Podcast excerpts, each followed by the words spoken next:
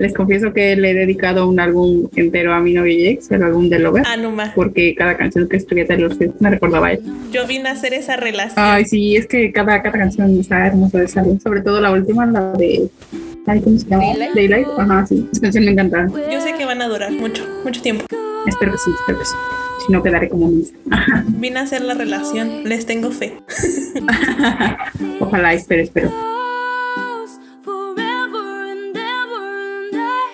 Para los que no nos conocen, yo soy Laura Álvarez. Y yo, Rosa Lisbeth. Y esto es Confesiones en el fin del mundo.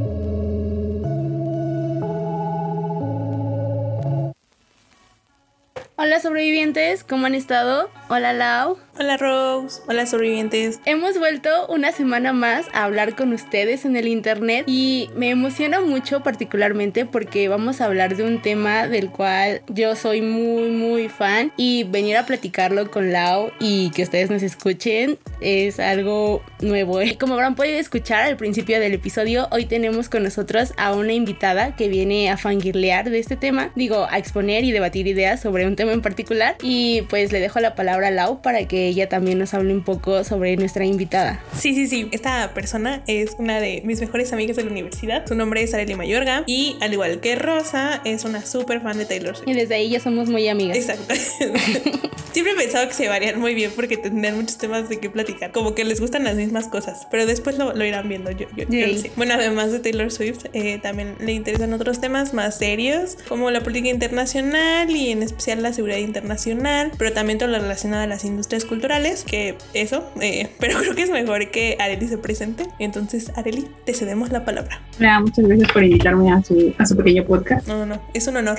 Sí. Como ya oyeron, mi nombre es Arely Mayorga y pues ya soy egresada de la Facultad de Ciencias Políticas Internacionales, de Relaciones Internacionales, igual que Lau. Y pues también me gusta mucho las industrias culturales, todo cine, música, pues, series, todo eso me, me interesa. Y también pues en mis ratos más serios pues sí le dedico más tiempo al desarme y a la política internacional y, y cosas más de, de mi carrera. Porque podemos ser serios y hablar también de industrias culturales al mismo tiempo. Mejor. Ay, claro que si una no está peleada con la otra. Exactamente. Pero bueno, antes de iniciar, sé que algunas de mis amigas también me van a reclamar por no haberlas invitado a este episodio en particular, porque también son fans de Taylor Swift. Pero en mi defensa, hasta hace poco descubrí que Areli había escrito este ensayo y la verdad se nos hizo una buena idea a la hoy a mí compartirlo con los sobrevivientes, así que estoy segura que después de este episodio voy a fangirlear con mis amigas, así que también después a ver si nos conectamos con ellas porque sé que tendríamos una muy muy buena plática de Swifties. Sí, sí, no, no odien a Rosa. O sea, digamos que fue mi idea. y bueno, o sea, como Básicamente. Ajá, como ya les dijimos, hoy queremos hablarles sobre Taylor Swift como la industria musical. Bueno, no, pero, pero sí. sí tiene que ver con, con Taylor, pero no exactamente con eso. Hemos regresado a los temas occidentales yankees. Sorry, not sorry. Guiño, guiño a nuestro capítulo anterior. sí, sí, sí. En realidad queremos hablarles sobre el papel que ha tenido Taylor Swift en las industrias culturales y cómo ha desarrollado su carrera esta exitosa mujer. Pero para eso, como ya mencionamos, está aquí Areli para hablarnos de ello porque ella hace tiempo escribió este ensayo que por cierto yo ya había leído hace mucho porque fue para una clase que tomamos juntas justo de industrias culturales y a mí me pareció súper interesante lo que ella expone ahí, o sea, de que dije, esto lo tiene que saber todo el internet. y pues, enos aquí con Areli que nos va a platicar sobre lo que expuso en ese momento en su ensayo. Así que otra vez te cedemos la palabra, Areli. Es toda tuya. Platícanos sobre cómo Taylor Swift es la industria musical. Ay, muchas, gracias. Este, bueno, primero que nada, yo escribí este ensayo en el 2018, o antes de que saliera su actual. Fue en 2019. No, no, 2018. Escribí en 2018, antes de que saliera su actual documental que se llama Miss Americana. Y bueno, pues yo antes este, intenté cómo relacionar cómo la industria musical de Taylor Swift, bueno, giraba en torno a ella, ¿no? O sea, como cada movimiento que ella hacía o cada, cada disco, cada álbum que ella sacaba, por qué se vendía tanto y por qué siempre llegaba a los primeros lugares. Porque pues en ese entonces Taylor Swift estaba pasando como por un gran momento de popularidad que actualmente tiene, pero en ese momento siento que se reflejaba como en muchas áreas de la historia de Estados Unidos y del mundo también. Y básicamente, primero, les, bueno, les quería platicar sobre el estilo de vida norteamericano o el American Way of Life, que es como esta idea, esta concepción que tienen los americanos, bueno, los estadounidenses, de ver el mundo, ¿no? O sea, de cómo ellos se identifican respecto al mundo, de su estilo de vida, de todo el capitalismo y lo material, el materialismo que se construye en este país, donde pues las personas blancas occidentales con cierta posición económica pues tienen ciertos privilegios, ¿no? Y bueno, con base en esto pues gira mucho de la industria musical actualmente. Y pues Taylor Swift como joven que es y como iniciando su carrera pues enfoca a un cierto público específico que pues es, son personas jóvenes este, con cierto estilo de vida y repite algunos modelos y creaciones como son pues llegar a mujeres blancas, este, a mujeres sobre todo occidentales. Sí, sí, Y pues bueno, que muchas de sus canciones se basan como en estos temas de pues tengo un carro, voy a fiestas, todo lo que hace una chica adolescente promedio estadounidense, pues ella lo, lo maneja así, ¿no? Entonces, bueno, pues con base en esto, también ella inicia su carrera muy, a muy temprana edad tenía 14 años cuando ella inicia y bueno, pues se mete al mundo del country, que en ese entonces pues se supone que sus papás tanto y ella pues apoyaron mucho esta pues esta carrera musical, ¿no?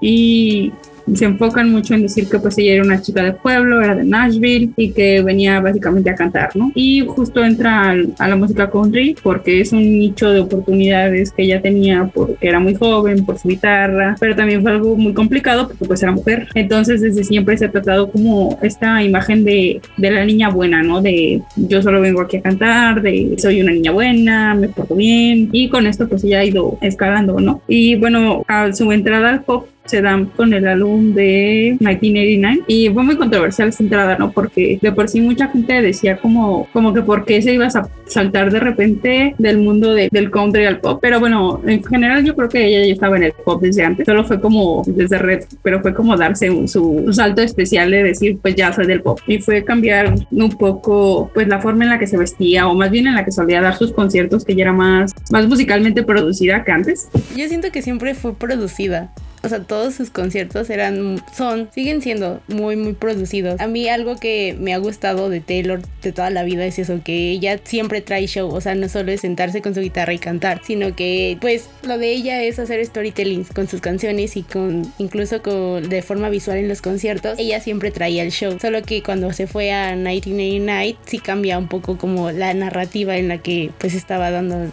sus conciertos, ¿no? Yo creo que hay una diferencia entre cómo son los shows. El, generalmente el artista gringo, bueno, o norteamericano, bueno, estadounidense más bien, apunta, ¿no? Al show, porque es lo que entretiene a su público, es lo que entretiene a los estadounidenses. Pero yo creo que sí hay una gran diferencia entre cómo es el show de una estrella pop a cómo es el show que ofrece o otro músico de otro género. Porque el, el pop tiende a ser como más espectacular. O sea, pensemos en Madonna, ¿no? y en todo lo que ella hacía y hace todavía o lo que llegaba a ser incluso Michael Jackson, ¿no? O lo que hace Beyoncé, o lo que hacía Katy Perry también, ¿no? Que de repente también, no sé, me acuerdo mucho de ese legendario medio tiempo del Super Bowl, en donde dio un, un, show muy, muy, muy, muy espectacular. Entonces, creo que esa es la diferencia. O sea, sí, Taylor Swift siempre ha tenido como esta idea, esta imagen del show, pero ha ido cambiando a lo largo de, de, de los años y más como con esta entrada al pop ahora sí. siento que ya le apuntó como a un show más espectacular. Y antes de que, perdón por interrumpir, antes de que Areli también este, prosiga, a mí me gustaría añadir que, o sea, además de, o sea, de apelar como a este American Way of Life, siento que de alguna otra forma también Taylor eh, es como un ejemplo del American Dream, pero para los estadounidenses. O sea, en el sentido de que el American Dream es más como, tiene esta idea, ¿no? De que con tu arduo trabajo, este, puedes siempre lograr lo que quieras, ¿no? Y en este caso, pues Taylor es como la persona que también representan esa imagen porque pues era una persona talentosa, pero que con arduo, trabajo, y es algo que ella repite mucho, o al menos me di cuenta de eso cuando vi Miss Americana, logró conseguir todo su éxito, ¿no? Hasta donde está. y es algo que muchos artistas o personas que quieren entrar a la industria musical también como que aspiran, ¿no? A conseguir esa clase de éxito que consiguió Taylor y eso es como también parte del American Dream. Sí, exacto, justamente es eso de que, o sea, viene una chica de un pueblo de Nashville que no tiene como tal contactos, digamos, musicales desde un inicio. Entonces, pues es parte de esa historia, ¿no? De que va creciendo, va, va ella asegurando su éxito por ella misma. Y sí, siempre se remarca mucho eso de, pues, pues yo estoy aquí por mi talento, no por nada más. Y sí, es mucho, es mucho la, el desempeño que le pone ella mucho a su, a su imagen en torno a, a eso, a que ella se ha construido a sí misma. Y bueno, ¿qué más estábamos? Ah, sí, bueno, también aquí pues empieza a juntarse más con otro tipo de personas que ya eran, digamos, más conocidas mundialmente. Katy Perry, este, inicia también muchas colaboraciones que ya tuvo con muchos artistas de pop, que luego invitaba a Shawn Mendes o Camila Cabello a sus giras este, en 1989. Entonces sí fue como una entrada, pero bueno, también esta entrada se vio muy, muy afectada por, por la industria de los Grammys que fue cuando ella no, le reconocen como uno de sus mejores álbumes, siendo que fue, siento yo, de los mejores de su carrera. Entonces ella busca este reconocimiento por parte de los Grammys, que son igualmente reconocidos por la industria musical, y por eso pues ella intenta escalar en esta, en esta esfera que después también se va a, a, deslindar un poco con sus nuevos álbumes que sacó ahora en cuarentena, que ya son un poco más como volviendo a este lado country de storytelling y más, más enfocado a la música que al espectáculo. Y bueno, también parte importante que se menciona, bueno, este tema yo no lo mencioné en el ensayo, pero se me hizo importante remarcarlo porque en el en el documental lo tratan mucho, que es el feminismo, ¿no? Y la forma en la que Taylor Swift se relaciona con todo esto de, del feminismo y del empoderamiento de la mujer, que es muy controversial porque es un feminismo blanco, ¿no? O sea, al final de cuentas no se nos puede olvidar. Sí, sí, sí. Que pues Taylor viene obviamente de Estados Unidos y de, de un feminismo que lucha por realidades que son ajenas a otras latitudes del mundo, ¿no? Como lo es, por ejemplo, el, el empoderamiento económico, este, pues la lucha contra el acoso y bueno, básicamente se centra en este tipo de temas, pero pues igual siguen siendo temas muy, muy centrados en lo que, en lo que se enfocaría una mujer de clase media de Estados Unidos o de cualquier parte de Europa. Y bueno, también creo que ahí fue importante también remarcar el hecho de que como mujer, pues ella habló de temas alimenticios y de cómo también la industria musical va moldeando la creación de cómo se ve su cuerpo, cómo ellos ven su misma imagen, al punto de llegar a, a estos grados de, problemas alimenticios donde dejan de comer o empiezan a hacer mucho ejercicio y la gente pues este, empieza cada vez a imitar más estos este tipo de, de estereotipos que tiene, ¿no? Y bueno, parte de su éxito que ha tenido sobre todo en la clase media estadounidense es que Taylor Swift cuida mucho su imagen y su vestimenta. O sea, ella nunca o generalmente nunca utiliza ropas, digamos, provocativas, por así decirlo, o atrevidas, porque su público es una clase media que aún es muy conservadora.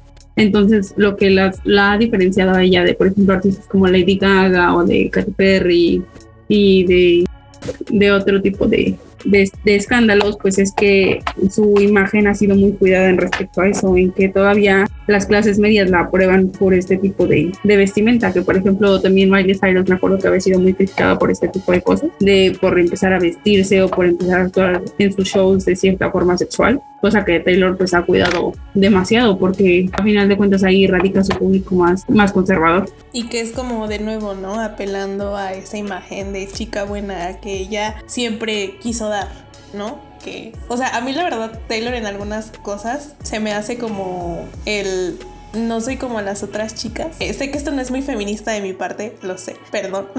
Pero pues eso, o sea, el hecho de no querer como tener una imagen más provocativa, o sea, se respeta, ¿no? Y la verdad está muy cool que no lo quiera hacer así, pero es como esa forma, ¿no? Que tiene para diferenciarse de las demás. Sí, exacto. No soy como las otras artistas, eh, o esa es la, la, impresión que a mí me da. No, no, ustedes son más mm. fans, ustedes sabrán más. Mm, sí, no.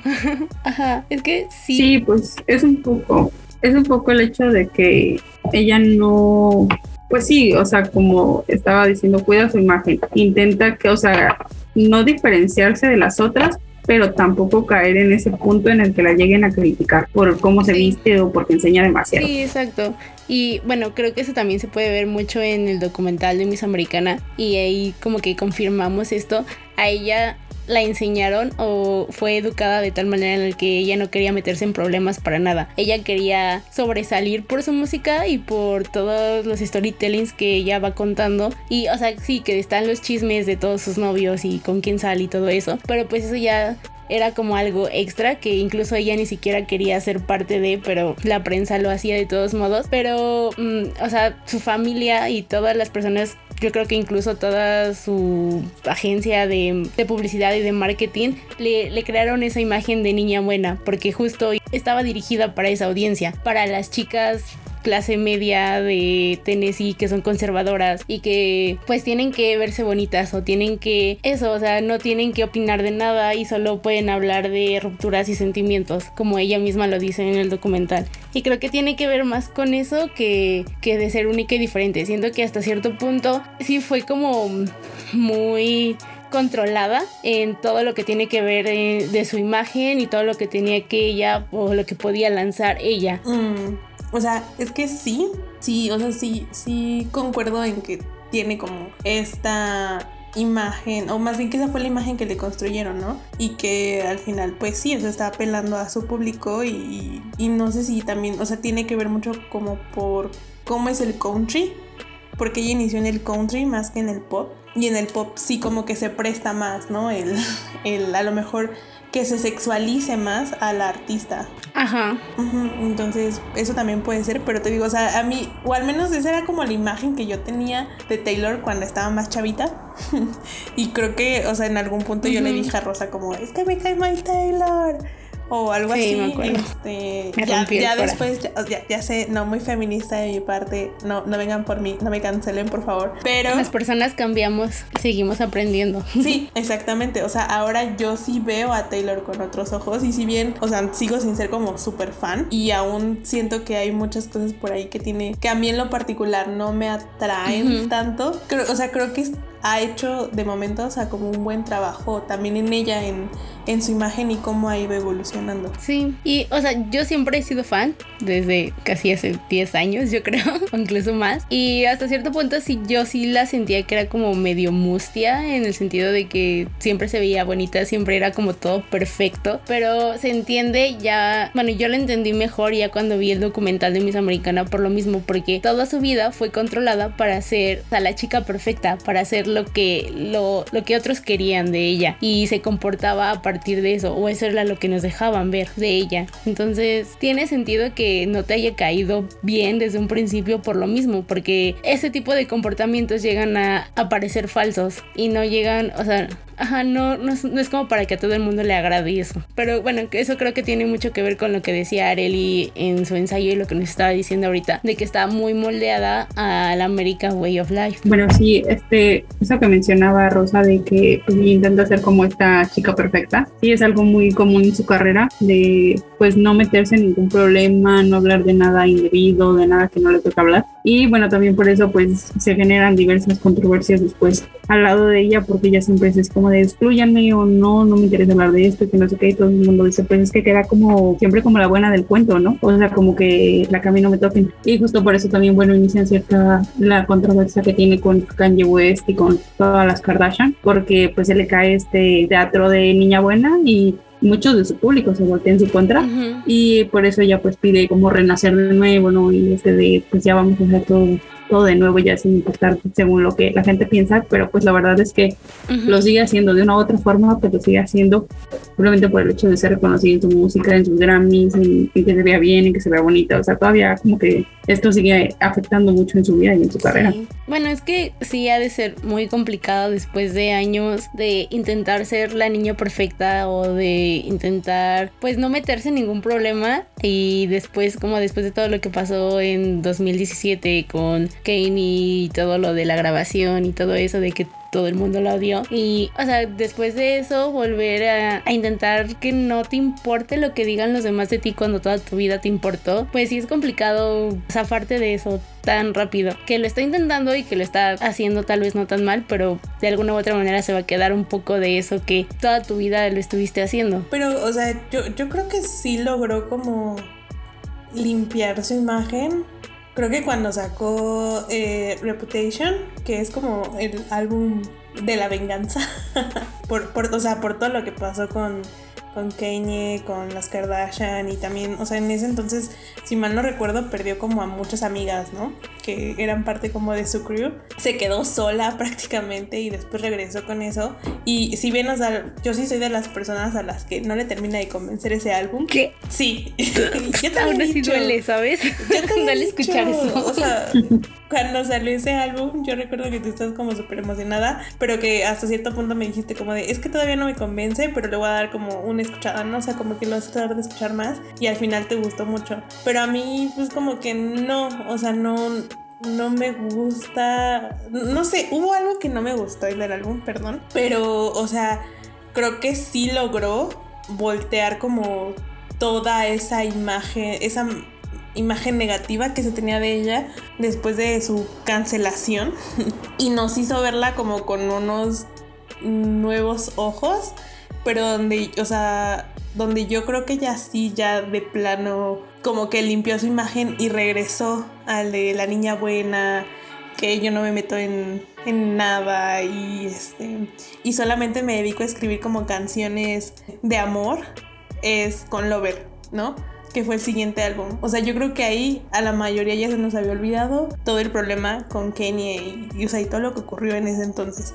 Bueno, es que ese álbum más bien fue como para, como para apropiarse de todo lo que le dijeron, ¿no? Como de que le llamaron serpiente, pues entonces ella ocupó como simbología de serpiente o de la criticaron por esto, pues ella lo ocupó, ¿no? Y pues ya fue así como, esa fue como su vuelta, porque pues realmente no, o sea, bueno, pues la grabación entera que sacó de que dijo, le dijo a Kanye que, o sea, que ella nunca la habían mencionado, pues lo que iban a decir de ella. Y que de cierta parte, o sea, eso también fue lo que le molestó mucho a Taylor, o sea, no fue el video en sí entero, fue que le llamaran que que por Kanye había sido alguien reconocida, ¿no?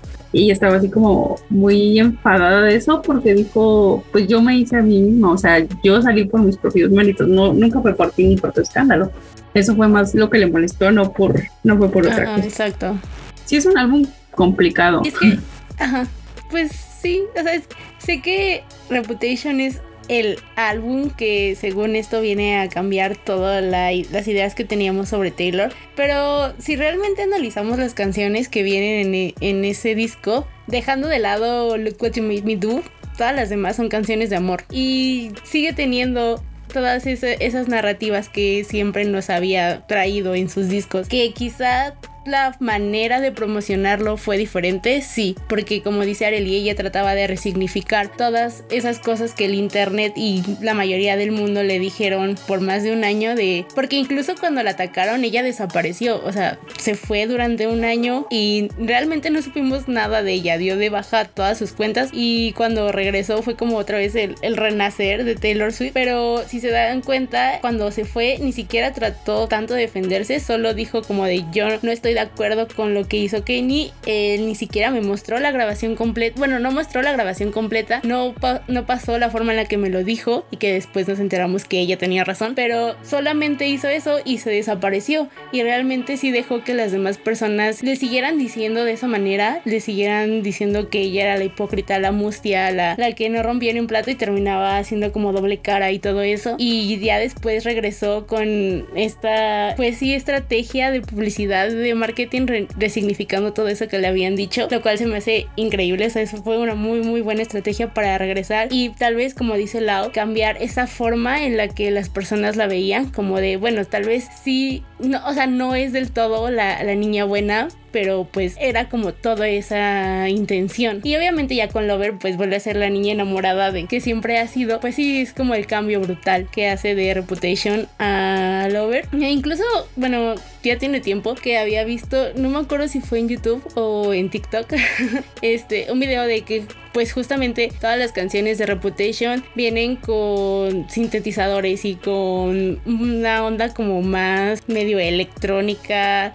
un poco diferente, sí es pop, pero no es como tan pop como 1989 y tiene mucho que ver por el tipo de música que estaba saliendo justo en el año en que salió Reputation. Entonces también fue otra forma de seguir dentro de la industria musical y de que sus canciones siguieran estando vigentes. No soy experta en música ni nada por el estilo, pero o sea, es que yo siento que Taylor siempre ha estado como vigente y si no es porque ella, por ejemplo, como lo que mencionas, eh, se, sube al, al tren o ajá, lo que esté de moda en ese momento, ella hace su propio trend, lo que sacó apenas en, en la cuarentena, ¿no? Que fue Folklore y Evermore esos dos álbumes, o sea, no, no es algo como que se esperaba tanto de ella, mucho menos, pero los hizo, o sea, fueron exitosos, ¿no? A lo mejor no vimos tanto, o sea, cómo repercutió, o al menos yo no, porque como les digo, no soy una gran fan de Taylor, o sea, sí escucho su música, me gustan sus canciones, pero no las sigo así completamente. Pero pues yo al menos vi al internet colapsando cuando sacó Folklore y cuando sacó Evermore y sigue siendo vigente. O sea, yo creo que lo que ha funcionado ha sido que Taylor, o sea, ella, o sea, se ha vuelto, es la persona. Sí tiene que ver con su música, pero es más ella, el producto al que sigues. No sé si me entiende. Sí, yo también coincido con Laura de que más que su música, ha salido a resaltar mucho ella, ¿no? Y sobre todo, pues no es como tal el fondo, sino es la forma, o sea, no son sus canciones, sino el cómo las saca, el cómo las va liberando porque siempre los primeros sencillos que ella saca son por algo y, y, con esos sencillos te va contando una historia, aunque el álbum entero no se trata de esa historia, pero pues así es como, como va metiendo el cómo compra en sus álbumes. Porque, por ejemplo, me acuerdo que para 1989 ocupó primero una canción de Shake It Off, que fue así como como de pues no me importa que ya son criticadas, yo tengo mi propio estilo y que no sé qué. Y pues al final de cuentas ese fue el estilo de 1989, de, o sea, de yo voy a sacar mi música pop como yo quiera, ¿no? Y pues con Reputation pues sí fue como esto de Kanye West y su venganza y ella va a volver, pero pues como dice Rosa, o sea, la mitad del álbum, de, de ese álbum pues eran canciones de amor dedicadas a su, a su novio, no eran canciones para Kanye. Y lo mismo con Lover y con todos los que ha sacado, pues han sido como más el cómo ella se ha presentado, que también fue como, como por ejemplo en en folklore fue más como el, pues lo hice en cuarentena, fue una canción que yo tenía, que escribí en la comodidad de mi, de mi retiro, de, de mi casa. Es, eso, es como la historia que construye alrededor de ella, ¿no? Porque, o sea, ya sabemos que Taylor es súper buena con el storytelling, pero lo que ha funcionado ha sido más como la historia que se ha hecho alrededor de ella. Y, o sea, no, no quiero desacreditar sus canciones porque la verdad es algo que yo admiro mucho de ella, la capacidad que tiene de crear imágenes, porque o sea, yo, yo, literal cuando escucho sus canciones y me fijo en su letra, es como, o sea, me imagino todo lo que está pasando. No es como en algunas otras en donde a lo mejor sí hablan de amor y lo que quieran, pero no, no tienen como esa capacidad de meterme dentro de la canción y hacerme sentir como que estoy viviendo parte de la canción, ¿no? Porque me puedo imaginar eso, o sea, creo yo que sí, eso ha influido mucho en que Taylor sea muy famosa y que la gente se relacione con sus canciones, pero al final es esa historia, esa imagen que se ha construido ella, lo que hace que la gente quiera escucharla o quiere estar al pendiente de lo que ella hace. Porque, o sea, y, y ustedes que son fans, o me corrigen o me confirman, ¿no? Pero pues creo que también ha sido como parte de su estrategia de marketing, o no sé si de marketing, pero parte de su estrategia, eso sí, el que en cada álbum hay canciones que tienen referencias hacia su vida personal, ¿no? Y entonces estás más ahí como por el chismecito.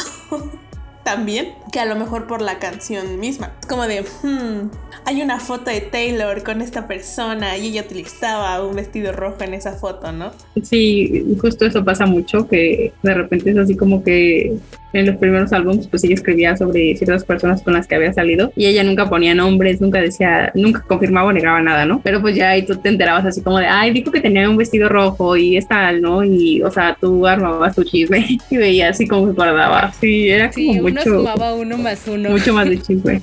Es que era mucho de intrigas. A mí lo que me gusta de Taylor es justo eso. Exceptuando los últimos dos discos, Folklore y Evermore, lo que ella hacía, o sea, es una persona súper compulsiva que planifica todo con mucho tiempo de anticipación y, y, se puede ver, como dicen, en todos sus álbumes anteriores. E incluso tiene que ver también con la intriga de a quién le dedica esta canción o por qué escribió esa canción o esa estrofa en específico. Porque incluso en sus discos, creo que fue, pues sí, fue hasta 1989 que ella en las letras, bueno, en los CDs siempre vienen las letras de las canciones y algo específico que ella tenía era que dejaba mensajes ocultos. Entonces era así como las fans se daban cuenta o sabían a qué se refería o se confirmaba la teoría que ellos tenían de para quién iba esa canción, que es también como parte de pues sí su estrategia y de pues del chismecito para que sepas como para quién va esta canción y que te da más sentido del por qué está escrito de la manera en la que le estaba, le estaba haciendo así. Y ya obviamente con Reputation en adelante dejó de hacer eso, lo cual dolió porque era parte como de su sello el encontrar estos mensajes ocultos. No siempre decía como un nombre de una persona, pero dejaba algo que te daba una pista. O sea, ella es mucho de dejar pistas en todos lados. Incluso, no sé si has visto Lau como en internet que la gente se ha vuelto loca últimamente. Bueno, sí, ahorita más con todo lo de que está regrabando sus discos, de que ella es eso de dejar pistas y ahora cualquier cosa los fans como que lo sobrepiensan de ay, ¿por qué? ¿Por qué se tomó una foto sentada en su casa con un disfraz de oso, ¿no? O sea, eso nos quiere decir algo. Que obviamente igual y no, pero o sea, nunca, nunca se sabe.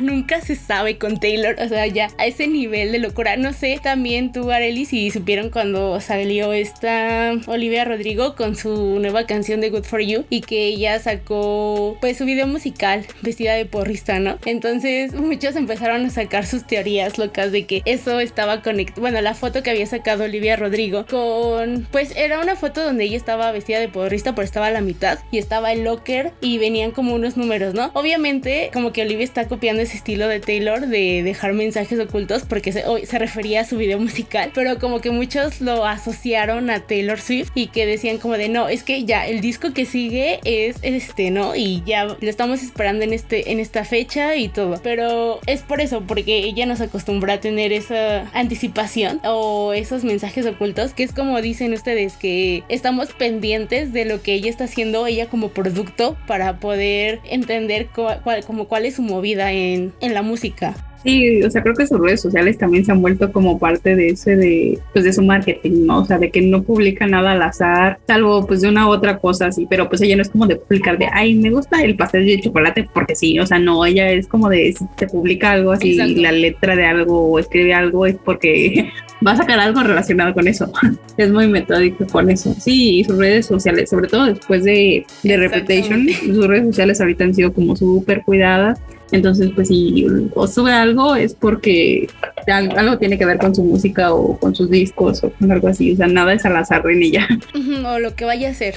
O sea, cualquier cosa que ella vaya a hacer tiene que ver con lo que sube en redes sociales. Y creo que ella también lo había dicho en, algunas entrevistas, que le gusta planearlo todo. O sea, de dejar como esa prueba que ella ya lo había pensado antes y que lo había dejado como en el mundo. Y ya que las personas como a tipo Sherlock Holmes descubrieran que era lo que ella trataba de decir. Lo cual también se me hace padre. O sea, es una buena estrategia que fue construyendo desde que estaba chiquita. Entonces, mis respetos para ella, la verdad. Y es más como esa sorpresa que te da, porque también, por ejemplo, que lanzara sus dos álbumes así como de un día para otro fue, fue una sorpresa agradable porque nadie se lo esperaba. Creo que esa es, yo siento que esa es su nueva estrategia de marketing, porque si lo piensas, desde Folklore fue como de, ah, mañana voy a dejar mi, bueno, voy a soltar mi, todas las canciones de mi disco, ya lo pueden escuchar, ¿no? En todas sus plataformas favoritas. Y después de, en, en diciembre, cuando sacó Evermore, fue lo mismo, como de un día para otro. Y ya siento que ha estado haciendo eso y sí ha pegado porque ha sido trending topic y todo el mundo habla de ella y todos los fans se vuelven locos, pero sí es, siento que es algo reciente. Y además es como que dejó al lado de esa planeación o darnos tantas pistas y fue así como de pues ya aquí está lo que dice, tengan. ¿No, ¿No sería también como una forma de distanciarse de la vieja Taylor, por así decirlo? O sea, como les mencionaba hace rato, yo creo que Lover sí es como un nuevo comienzo para ella. Y creo que el Lover tiene muchos significados, ¿no? O sea, tanto como personales para ella, por lo que tengo entendido, o por los videos de teorías que he visto. Así como también, o sea, para ella musicalmente, ¿no? Sí, ese es el álbum con el que ya no estaba en la disquera de Scooter Brown. Entonces también es como ese nuevo comienzo, ¿no? Y, o sea, creo que también es una... Es eso, creo que este, este cambio que hubo ya con Folklore, con Evermore y como ustedes mencionaban, que creen que eso es lo que va a hacer a partir de ahora, a lo mejor como no planearlo tanto, sino simplemente pues cuando ella quiera sacar música lo va a hacer, viene de ahí, ¿no? O sea, como de todo ese cambio que hubo en su vida y en general, en ella también como artista, porque, o sea, sí, ¿no? Folklore y Evermore ahora no son tanto canciones que tengan que ver con su vida como tal, sino son historias, ¿no? Que ella inventó. y, o sea, y es que para mí, os les digo, de lo que yo he visto, de, de las teorías que han sacado respecto a, a Taylor, o sea, Lover es como su final feliz. O sea, después de todo lo que pasó, todos sus exnovios y demás. Con Lover ya como que dice, ok, ya estoy estable, estoy en paz en esta nueva relación y aquí queda mi final feliz. Y entonces los, los siguientes ya son más como, ok, ya no voy a contar más como sobre mi vida como tal, porque yo ya tuve mi, mi final feliz, hasta ahí quedó, quedaron como las historias de mi vida y ya ahora voy a sacar como de otras, ¿no? Me voy a inventar yo las, las historias para seguir teniendo como drama o algo así, pero ya no necesariamente ella lo Siento que sí, no, porque también siento que estos dos álbumes salieron como, pues estaba en cuarentena, o sea, literal las disqueras cerradas, ella no podía hacer su gira de Lover que ni siquiera había iniciado, o sea, fueron álbumes muy pegaditos y, y fue literal en cuarentena, se encerró en un bosquecito y ahí se puso a grabar, o sea, siento que fue más por eso y fue como un momento experimental, o sea, de su música, de ver qué tal funcionaba, porque hasta yo algo le ayudó, ¿no? Y compuso ciertas canciones, pero siento que no va a durar mucho eso. O sea, siento que ya después va a retomar su era pop y su era de volver a contar historias. Tal vez no sobre ella, pero sí sobre alguien más y va a volver con, con el estilo pop que tenía. Sí, y es que así como dicen, lo bonito de, de Folklore y Evermore es que igual Joe ayudó a escribir las canciones y es eso, o sea, ya no escribe sobre su vida, pero escribe con alguien de otra vida, de, otras personas y es alguien muy significativo para ella. Y pues sí, con Lover tuvo su final feliz, entre comillas, porque pues no sacó todo lo que le hubiera gustado sacar, pero ella creo que ella misma lo ha dicho en entrevistas, que, o sea, ya no, ya, ya tenía la paz, ya, ya era feliz, ya no tenía como todo el drama que antes giraba en su vida. Es por eso que en Folklore y Evermore escribe sobre narrativas, o sea, historias, ella trata de crear otras historias o trata de crear intriga de otra manera. Y como dice Areli, fue como ese experimento de pues volver a hacer música un poco más no tan popular por así decirlo, y regresar como a sus raíces, porque ella inició en el country y varias de las canciones de Folklore y Evermore van como más en, ese, en esa sintonía de sus primeros discos. Bueno, por lo menos ah, para mí sí significan eso, como volver a regresar a la Taylor de antes, a la Taylor que escribía historias y que cantaba con su guitarra nada más. Sí, es, es difícil porque, no sé, también como ahorita con todo este tema de Scooter Brown y, y todo lo que está girando alrededor de la industria, pues también quiso, siento que ella también quiso alejarse un poco y como ella dedicarse a ella por sí misma, ¿no?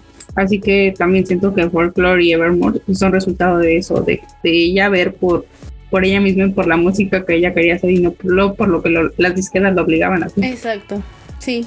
De acuerdo totalmente.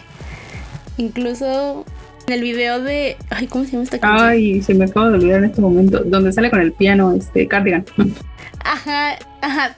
Ese, ajá, justo ese. Ah, ajá, la de Cardigan. ¿Sí se llama Cardigan? Sí, sí, sí. O sea, en ese video justo se ve como o sea, tiene un buen de mensajes simbólicos al respecto sobre cómo es que la música la ha salvado y cómo ella siempre regresa a esa a la música porque básicamente es toda su vida. Sí, pues es como como que lo ocupa como un método de, de liberación, o sea, de, de, escribir para ella sentirse mejor. Y eso es lo que le ha funcionado. Y pues también, o sea, esta cuarentena, pues a ella, como a muchos otros artistas que he visto también, como a Demi Lovato, que también les ha servido para conectarse con ellos mismos y pues para ver por ellos, ¿no? Cosa que pues en condiciones normales no podrían hacer por estar tan ocupados. Sí, exactamente. Y bueno, algo bueno que trajo la cuarentena por lo menos. y que los grandes artistas nos han salvado con su música, que si no, no sé qué hubiéramos hecho. Ahora tengo Lover en la cabeza.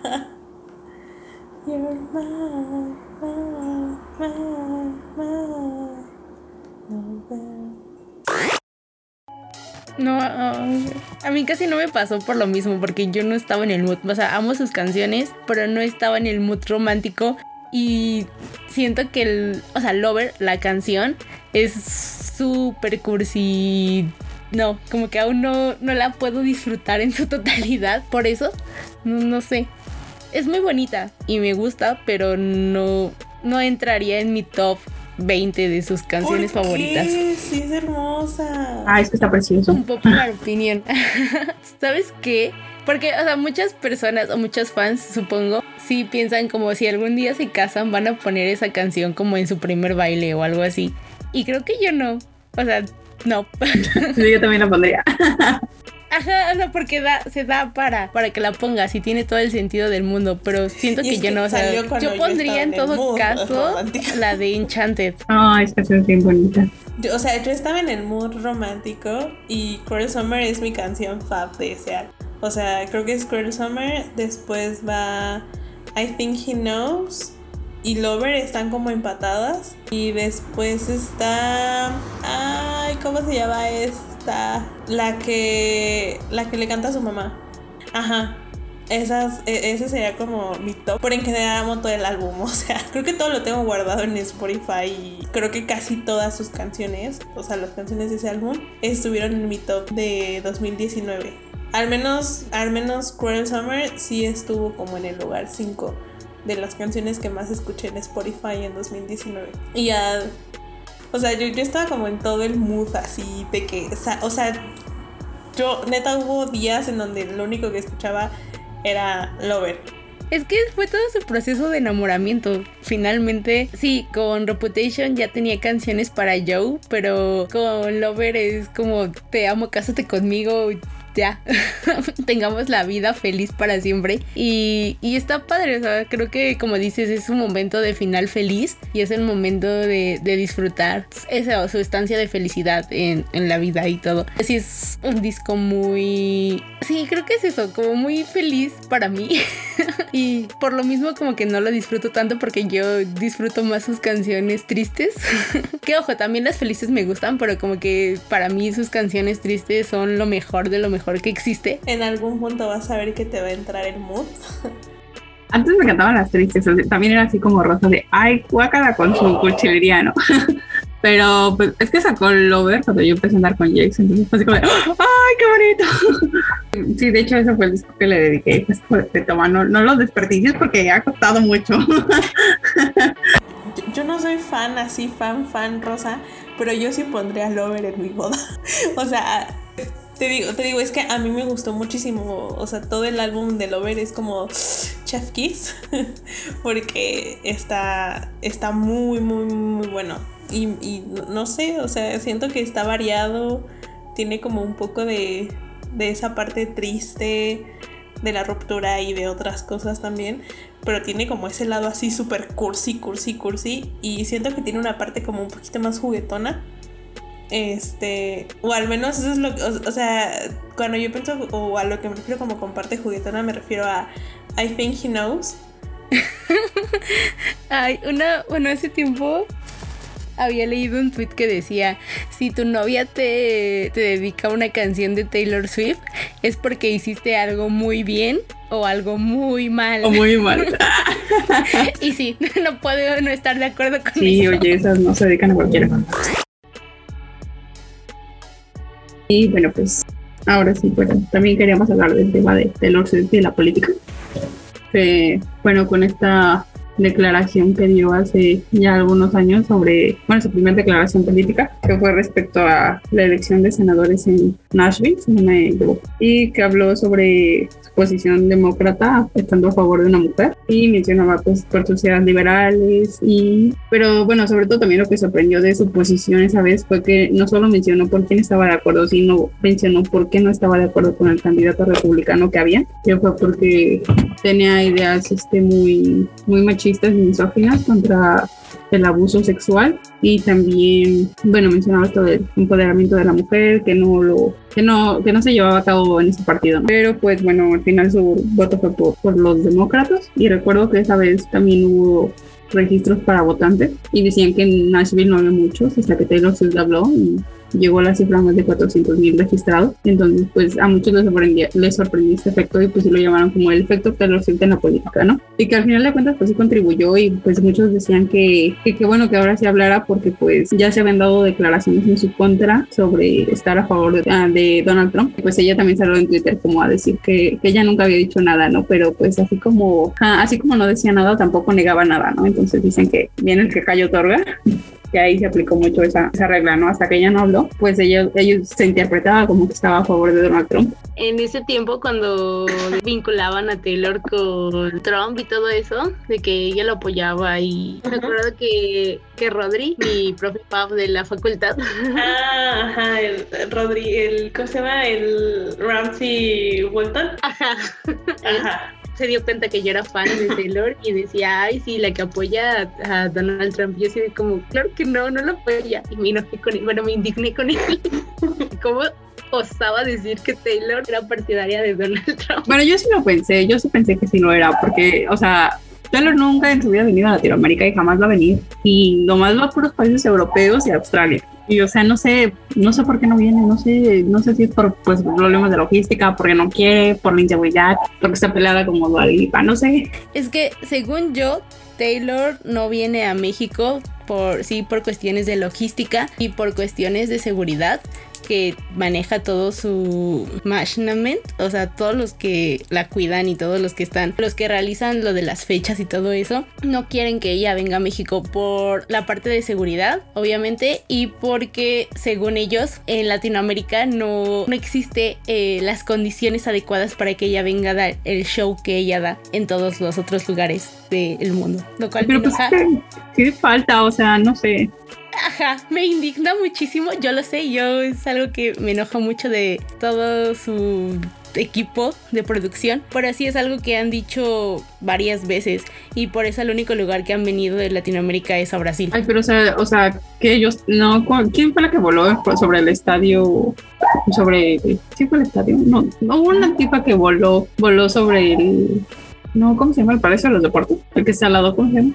¿El Foro Sol? El Foro Sol, ajá. Fue una de esas, o sea, pero en verdad es un show y voló por todo el escenario y un relajote ahí. O sea. Es una, ajá, es una estupidez. A mí la verdad sí se me hace una jalada que diga eso, porque hace, o sea, tiene un montón de años, tiene como seis, seis años, cinco más o menos, que vino una banda de K-pop que se llama Big Bang, no sé si la conocen, pero, o sea, los morros de que hasta hologramas le ponen, o sea, tenían un muy, muy, muy o sea, era muy producido su concierto en ese entonces, o sea, ¿no? Y ellos se presentaron en la Arena Ciudad de México. Y, o sea, y toda su infraestructura se la trajeron desde Corea del Sur para poder aquí dar el show que ellos dan generalmente en sus conciertos por Asia. Entonces, la neta, ahí se me hace como una falta de compromiso por parte del equipo de Taylor hacia con sus fans latinos. ¿Verdad que sí? Ajá, o sea, definitivamente. Sí, yo digo que es más como una cuestión de seguridad o no sé qué, o sea, no les ha llegado el precio. yo creo que es más por ahí. Seguridad, ok, entiendo que estamos en un país donde pues la neta sí está muy feo todo el tema de seguridad y, ese tipo de cosas, pero o sea, ya es como han venido otros artistas, o sea, de que Exacto, vino vino este Lady Gaga, ¿no? Este, ¿quién más vino? Vinieron, vino Mick Jagger también, ¿no? Paul McCartney, o sea, han venido sí, acá de, de, de, peso y que no venga Taylor es como de, no, o sea, o, a lo mejor no es ella directamente, pero alguien dentro de de su equipo probablemente sí es el racista que no quiere venir a, Latinoamérica. Ajá, yo también creo eso, porque ella sí ha dicho que quiere venir. Y según recuerdo, para Lover sí se iba medio a reivindicar y se rumoraba eso, que ya iba a abrir fechas para Latinoamérica. O Pero nunca abrió, yo vi el calendario y nunca abrió. Pero, o sea, ya había empezado con España y también tenía muchísimos años que no iba a España. Entonces, por eso... Creo que a Brasil también está otra vez. Por eso decían que ya iba, o sea, que ya se iba a reivindicar y ya no se iba a tomar en cuenta, porque volvía a tomar España y volvía a tomar a Brasil en cuenta para venir en, Lover y de repente como de, uy, pandemia, ya no puedes venir. pandemia, uy, ya no se pudo. Ajá, como que siempre no, sigue haciendo tus conciertos en Estados Unidos. y me dolió. Y no sé. Chale. Es una herida que aún no supero. Sí, la verdad, si viniera, no, o sea, en los dos minutos se acabarían los boletos. Yo sí iría, yo sí iría a su concierto, o sea, a ese sí me gustaría ir. Es que, sí, sí. Yo también, la verdad, yo sí iría. Así me tuviera que vender un riñón entero. Otra cosa es eso, que sus boletos estarían muy caros. O sea, los boletos que ella vende en Estados Unidos también son carísimos. Pero no están tan caros, hay de 200 o 300 dólares y la verdad a mí eso no se me hace tan caro. Ah, ya, aquí quién sabe en cuánto te lo daría, ¿no? Pero pues 200 dólares que son 4 mil pesos. Pero igual estarías hasta atrás, ¿no? No, o sea, yo, yo conocí a una chica que sí fue, o sea, pagó su boleto a Los Ángeles y todo y el boleto le salió en 200 dólares hasta adelante. Yo me hizo muy barato. Bueno. Pero no, es que no sé, yo no, no sé si pagaría cuatro mil pesos para ir a verla. es que justo es mi pobreza, ¿no? pero, pero pues sabes que si no, lo pagué por Justin, o sea, también por Taylor, sí lo haría, pero justo en mi pobreza de nuevo. Pero, pero ten en cuenta que eso está adelante. Ajá, ten en cuenta que está adelante. Es que, o sea, a mí la excusa de es que Latinoamérica son pobres, no tienen dinero. No, no, no, no los conocen. Eh, o sea, hacemos, hacemos de todo. Vendemos un riñón. Ajá, porque, ah, sí. porque sabemos, o sea, de que son oportunidades que no siempre vas a tener y que es mejor aprovechar. O sea, yo recuerdo que justo en la clase que de donde salió el ensayo de Arely, nuestro profe era súper fan de Madonna, o sea, de que súper fan. Ay, sí. Y cuando vino Madonna, creo que él estaba dispuesto a pagar como más de 20 mil pesos por verla, o sea, hasta adelante. Ajá, y que hubo noticias de que gente empeñó sus casas o sus carros con tal de ir a ver a Madonna. Ajá. Es que, ajá, es que sí hay fans que harían eso y yo estoy consciente de eso, que hay muchísima gente que con tal de ver a su artista favorito empeñaría su casa, vendería un riñón, o sea, haría un buen de cosas para verlo, porque como dicen es una oportunidad que no se da todos los días y se sabe que como la población de mexicana y tal vez incluso la latinoamericana es muy aficionada, no solo con cantantes, sino con casi todo. Entonces sí es muy factible que la gente pagara el precio con todo. solo por ver a su artista favorito. También por eso es como medio lógico que no venga, porque Taylor pagaríamos todo, venderíamos todo por ti y tú no vienes. ¿Qué pasa ahí? Sí, bueno, también por una parte que no venga, digo, bueno, al menos así me excuso en no ir a su concierto, ¿no? Es como, ah, bueno, no vino, es tu problema. Sí, exacto. Ajá, es que, o sea, ahí es donde a mí no me hace sentido porque, o sea, ya ni mis faps, amigas, mis faps, Ajá. que, o sea, vienen del otro lado del mundo, exactamente, de que ellos sí han venido y, y sí, o sea, sus boletos cuestan, el, el VIP creo que debe estar como en 5 mil pesos, o sea, es como el promedio de lo que yo he visto de los boletos. Hay mucha morra que sí lo paga, entonces es como Taylor, o sea, tú nada más bajas. Sí, sí, exacto, nomás baja. Baja. No, no te tienes que ir hacia el otro lado del mundo. Solo bajas y ya. O sea, es más, o sea, incluso hay grupos coreanos que han ido a otras ciudades de México, de que Guadalajara, Monterrey y así. Y algunos habían planeado ir incluso a otras ciudades. Entonces es como de Taylor. O sea, solamente estamos pidiendo que vengas. Pon ve a Monterrey, es más, está más cerca. Y el otro aquí en la Ciudad de México. O sea, son ciudades grandes, nada te va a pasar. o sea, ¿por qué no vienes? Pero bueno, sí, sí, o sea, Taylor sí es una de las artistas que yo sí tengo como en mi lista de si algún día anuncian fecha en México y tengo dinero para ir a verla, sí la voy a ver. Es que vale mucho la pena su concierto. Sí, sí, sí, también lo haría. Sí, porque, o sea, yo, sí quiero cantar sus canciones acá de que a todo Soy muy... Soy muy mala memorizando letras, eh, Rosa lo Tengo muy mala memoria para eso, pero les juro que me aprendería todas las canciones de Taylor que tocaría en ese, o sea, en, ese concierto, solo para poder cantarlos a voz. No, en serio, o sea, no soy fan, pero me gustan mucho, o sea, tienen, tienen mucho potencial, pero no viene la señora. Es que imagínate el show, estaría increíble, ya que algún político la prometa y que la traiga, por favor.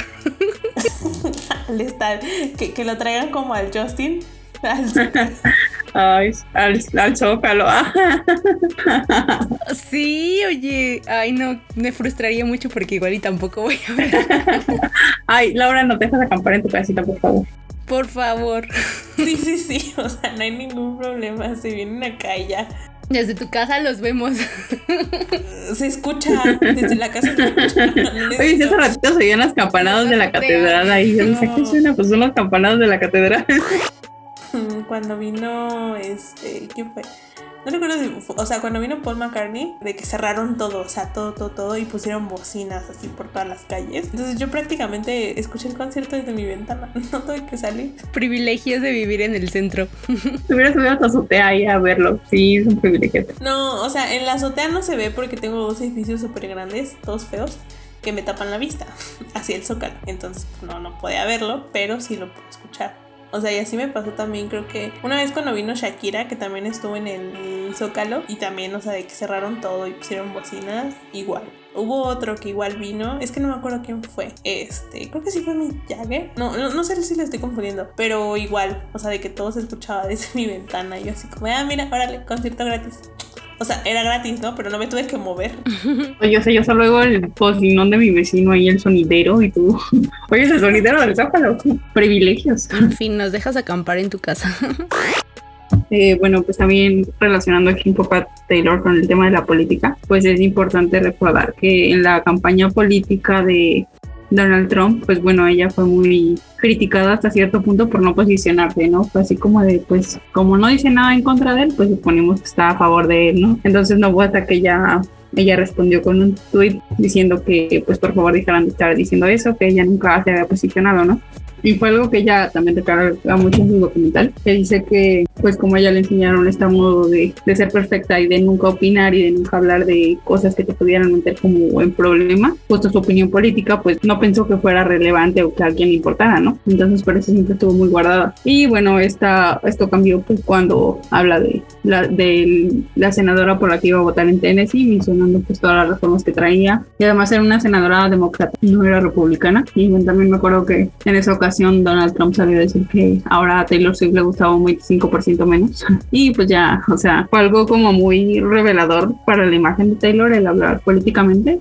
También me acuerdo que sus managers estuvieron como muy de acuerdo en eso, pero pues al final de cuentas ella, ella decidió hablarlo, ¿no? Y ahora pues en esta nueva elección con Biden estuvo muy a favor de con los demócratas. Que no es la primera vez tampoco que ella menciona como tal que está a favor de los demócratas, porque recuerdo que para la campaña de Barack Obama también ella estaba muy pegada a él y Barack siempre decía buenos comentarios de Taylor, ¿no? De que le gustaba su música y de que pues sus hijas se relacionaban con él. Y de hecho cuando, cuando pasó el problema, el primer problema con Kanye West, pues Barack Obama defendió a Taylor. Entonces pues, pues se puede decir que Taylor nunca ha tenido como tal una posición política, pero a la vez sí ha intentado estar del lado demócrata. Y bueno, ahora no sabemos qué va a pasar. Sobre todo fue interesante también por la campaña de Kanye West, o bueno, su, su ligera campaña, donde quería ser presidente. Y pues ahí iba a ser curioso si si sí lograba posicionarse con un partido él, ¿no? Porque Taylor Swift obviamente se iba a parar de pestañas. Iba a ser bastante curioso lo que, lo que hubiera pasado, ¿no? Que igual pues no se descarta en un momento que sí pueda llegar alguna celebridad así a estar en un rango político y ver también, o sea, la posición de Taylor Swift o incluso ella misma, no sé, algún día posicionarse para alguna campaña más fuerte. Tendría que ver. Pero bueno, pues ahora como que el tema político también ha sido muy olvidado en la industria musical en sí. Ya después de las no se volvió a tocar ese tema. Y una vez que se fue Donald Trump, pues el tema ha sido como muy olvidado hasta cierto punto. Pues es que, o sea, como que, así por lo que han mencionado, ¿no? Taylor siempre ha estado cerca de la política, pero sin ella mencionarlo o, o, expresarlo abiertamente, ¿no? Y, o sea, yo también creo que todo lo que, o sea, como que pasó con Trump esos cuatro años, pues sí fueron como lo que la motivó a tengo que hablar y, ya no dejar o dejar, ajá, dejar que se siguiera pensando que ella era algo que no, al menos, o sea, en este sentido que, que estaba a favor de los republicanos. Porque yo, yo también recuerdo que un montón de personas la asociaban a los republicanos y también era como la imagen de muchos grupos de derecha extremistas que tenían a Taylor Swift como, como es que ella también nos apoya, ¿no? Aunque ella nunca explícitamente lo, lo, hubiera dicho, entonces creo que sí, sí iba a llegar un momento en donde ella iba a tener que hablar, ¿no? Eh, al respecto para aclarar todo esto. Y ahora ya, o sea, como mencionaba Arely, no creo, o sea, yo sinceramente no la veo a ella involucrándose en un o sea, como para postularse, por ejemplo, para ser senadora o para ocupar algún cargo político. Yo, o sea, yo no la veo de esa forma. No, no sé, de lo poco que he leído y también, o sea, de, de el documental de Miss Americana, si bien ella sí tiene ideas y y sabe qué es lo que defiende y en qué cree, creo que ella misma sabe que ese no es su trabajo, o sea, sino que ella sí tiene una plataforma que puede utilizar, pero al final ella es cantante. Es, bueno, es cantautora. Entonces, ese es como su trabajo y lo demás lo va, lo va a dejar ahí.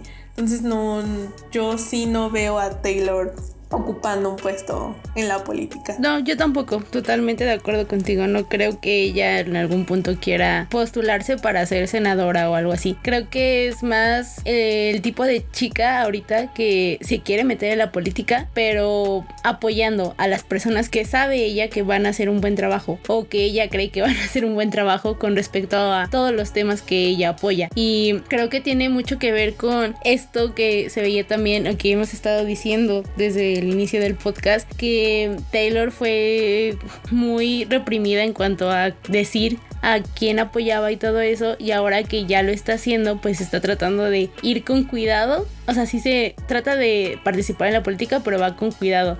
No es como que ya voy a empezar a hablar así porque sí sino que como que está haciendo un recorrido lento y viendo a quién a quién sí va a apoyar y a quién no. Y siento que va a seguir sucediendo con las demás elecciones de aquí en adelante. Sí o sea tampoco creo que ya esté bueno que algún día formar parte de algo político pero pues no se descarta que alguno de sus, de sus compañeros de la industria no lo haga, ¿no? Entonces pues sería interesante ver ahí su posición. Ah, bueno, eso sí.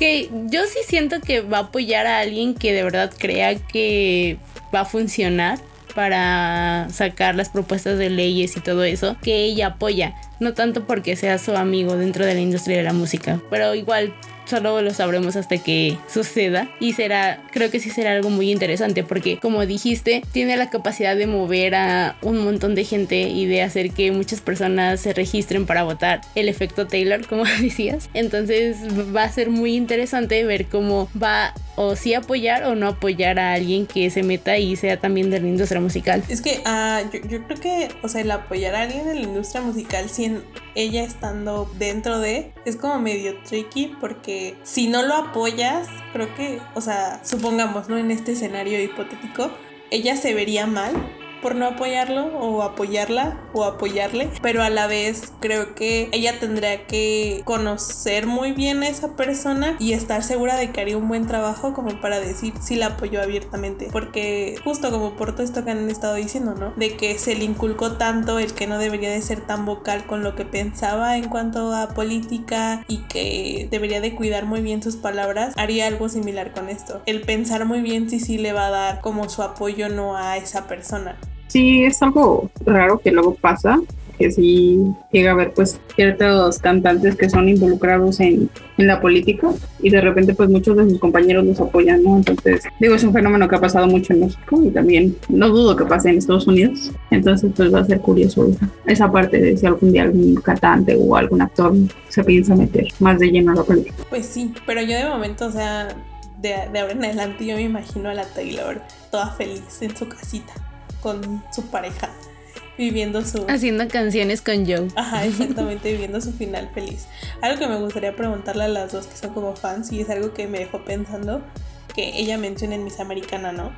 De que ella va a estar en la industria hasta que el tiempo se lo permita o su ajá como el público porque pues ya entró ya tiene 30 años este y ahora pues se empieza a ser vieja, ¿no? Para los estándares de la industria. Y también, o sea, otro factor que, que creo que también podría influir es que si todo sigue bien con su pareja y realmente, o sea, logra conseguir como ese final feliz, parte de lo que la ha caracterizado con sus canciones que tienen que ver con su vida, pues ya no va a estar ahí, ¿no? Como tal.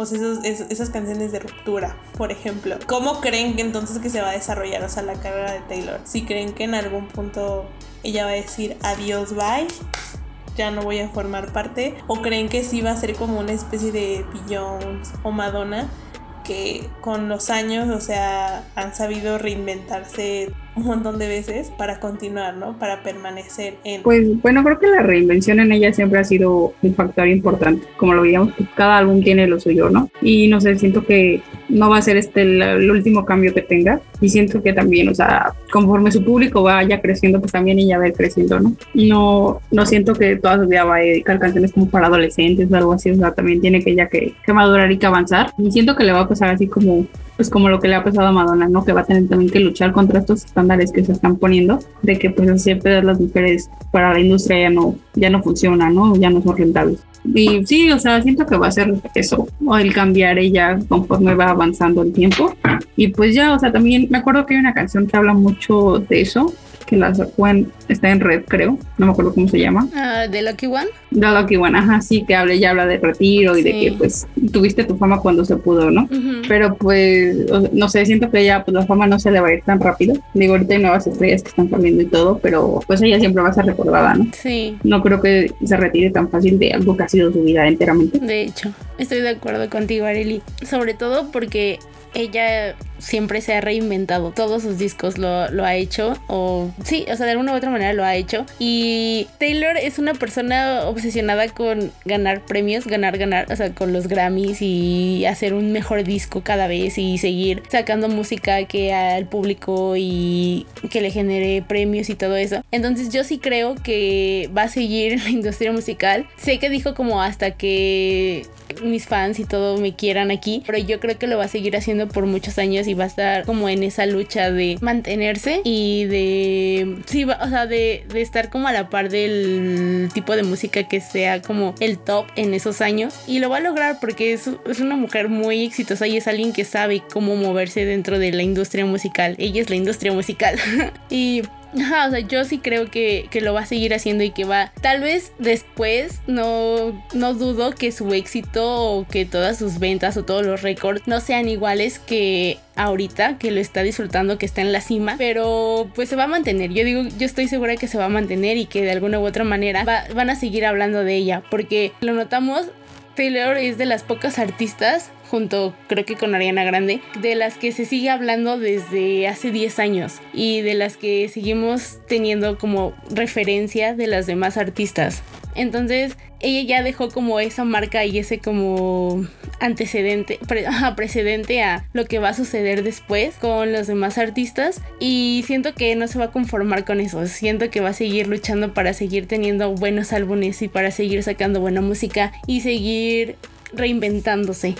Igual que Madonna, y espero que siga así. Pues sí, o sea, creo que podemos decir que, o sea, Taylor ya es un referente, o sea, como mencionaba Rosa hace rato en la conversación, de alguna u otra forma, por ejemplo, lo que está ocurriendo ahorita con Olivia Rodrigo, ¿no? Que para ella Taylor es como una de sus gran, más grandes influencias. O yo también recuerdo a Conan Gray, que él también es como un Swifty de Hueso Colorado, entonces, o sea, ella ya, ya es una artista obviamente súper consolidada y que sí tiene su lugar dentro de la industria y que ya es la referencia dentro de...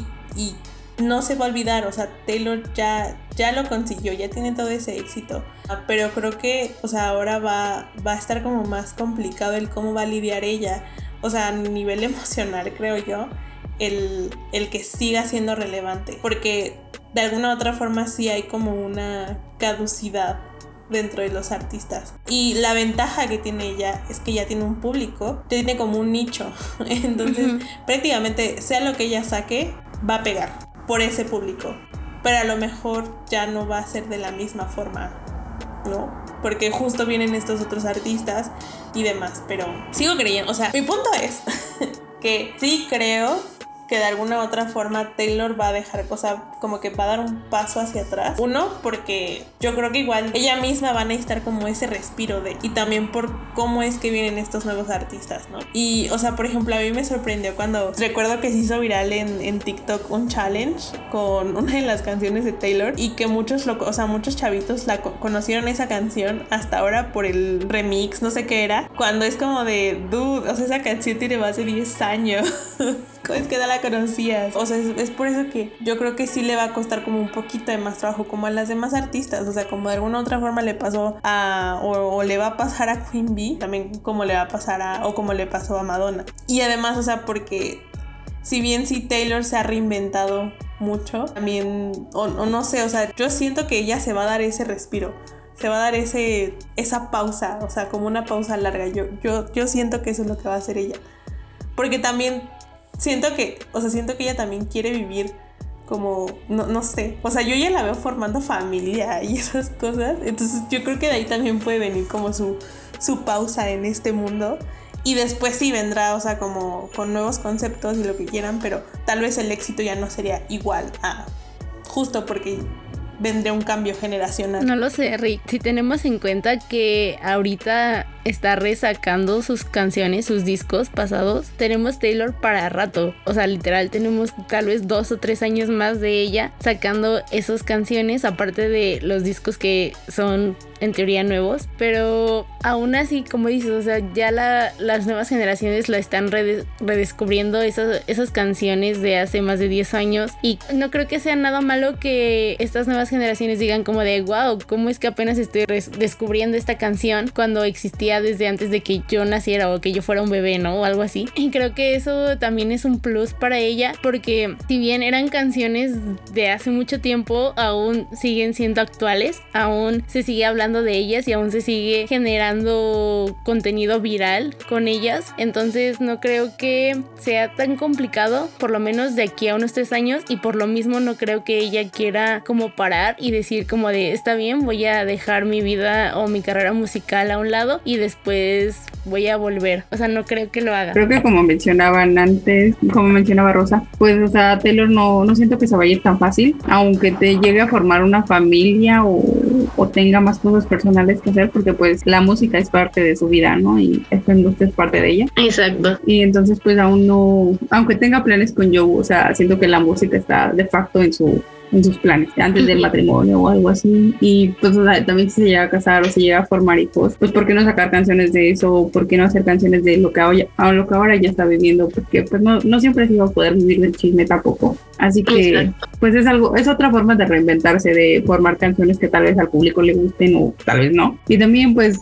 o sea, vienen nuevas generaciones, pero pues eso no significa que ella deje de ocupar un lugar Obviamente va a ser desplazada en algún punto porque esta industria es así, a veces estás arriba, a veces estás abajo, pero pues igual, o sea, ella va a seguir aquí por mucho tiempo. Y bueno, también con lo que mencionabas pues yo, Alwin, que ya no escribe igual, pues creo que también va encaminado a eso, al que tal vez ya no va a escribir de eso, pero pues, o sea, o sigue con el storytelling o te va a contar historias sobre algo más, porque siempre está pues su familia, otros lados, otros aspectos que no se han explorado y que pues justo ella también intenta retomar como más cosas de lo que ella tiene que opinar o por ejemplo estas canciones que está sacando como más políticas como Unity Call Down o,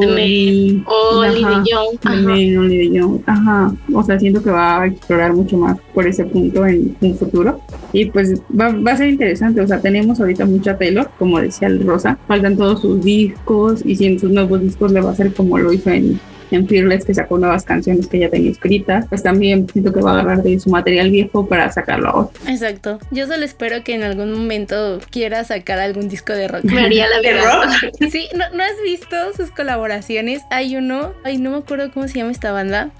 Mmm pero bueno, de cuando va a un Victoria's Secret, no es Victoria's, sí es Victoria's Secret Fashion Fest, que toca una canción de rock con, es que no me acuerdo cómo se llaman estos vatos, con una banda de rock que es muy famosa, que acabo de olvidar su nombre, pero ellos y también cuando fue la era de Reputation tenía como esas vibes en varias de sus canciones, incluso hay una versión de We Are Never Getting Back Together, en donde tiene como esas vibes de rock entonces, sí me gustaría ver a Taylor explorando esos caminos. Mm, vaya, vaya. Y bueno, ahora que se supone que es como el regreso del, rock, punk rock, em, pues puede que chance y sí saque alguna canción por ahí. La ocupo. sí, no, o sea, no es, para, no es para nada su género, pero estaría muy padre que hiciera una colaboración así. O un disco. Algo como lo que hizo Olivia Rodrigo. Mm, ajá. Mm, ajá. Con Good For You, Creator. Uh, muy buena esa canción. O sea, en general su álbum. No escuchado su álbum completo, la verdad. Ah, está muy Está bueno. Sí. Sí, sí, está muy bueno. Sí, sí, sí, Sí. sí, veo por qué la gente la compara con Taylor. Sí, Mm. tiene mucho esa, esa onda así como de pelearse con artistas y de, ay, me robaste a mi novio Es y que, ajá, eso. tiene muy buena, un- ajá, muy buena publicidad, muy buen marketing por ahí para hacer eso. No, pero también sus canciones, o sea, siento que ella sí retoma como esta influencia del storytelling de Taylor. O sea, con Sí. Driver's License, o sea, yo neta sentí que estaba escuchando una canción de Taylor Swift en cuanto a el tipo de imagen que Mm, pude imaginar. ¿no? Que, que pude recrear en mi cabeza. O con Good For You también. Y de Yabu. También. No, yo no soy muy fan de Deja. Creo en Traitor Supremacy. Esa también estaba muy buena. Entonces, sí, o sea, sí, sí tiene mucho como esos toques de, de Taylor en sus canciones. Entonces, Tiene sentido.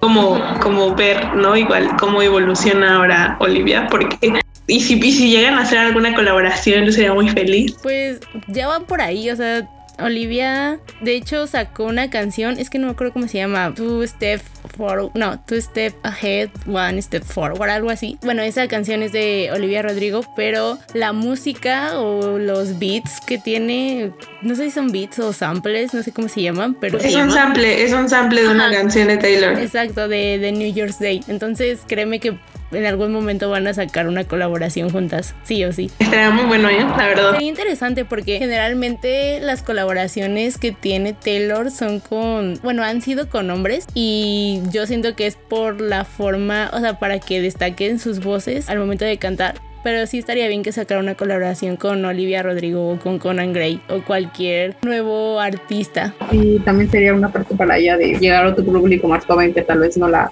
no la conocía tanto, no lo ubicaba tanto. Ajá, exactamente. Yo siento que va a haber mucha Taylor por muchos, muchos años más todavía. O sea, que igual no va a ser como antes, pero ahí va a seguir. Porque la industria de la música es ella. Ah.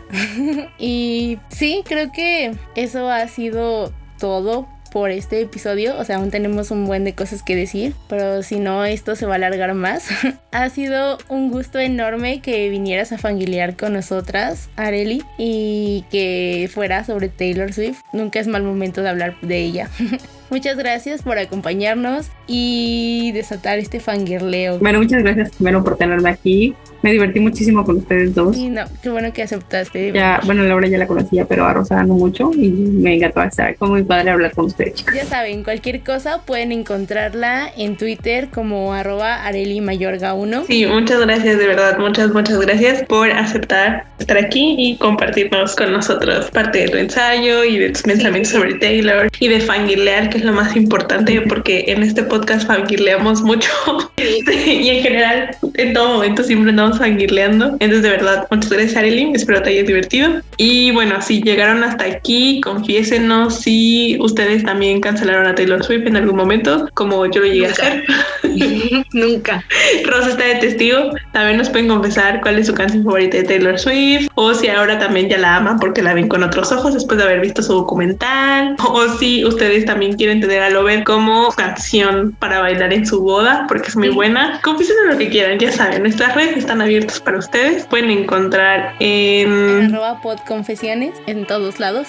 Cuídense mucho, lávense sus manitas, mantengan su sana distancia y eso, no se enfermen. Usen cubrebocas, traten de no salir mucho, por favor. Ya saben, nosotras nos escuchamos en el siguiente episodio. Bye. Adiós. Adiós.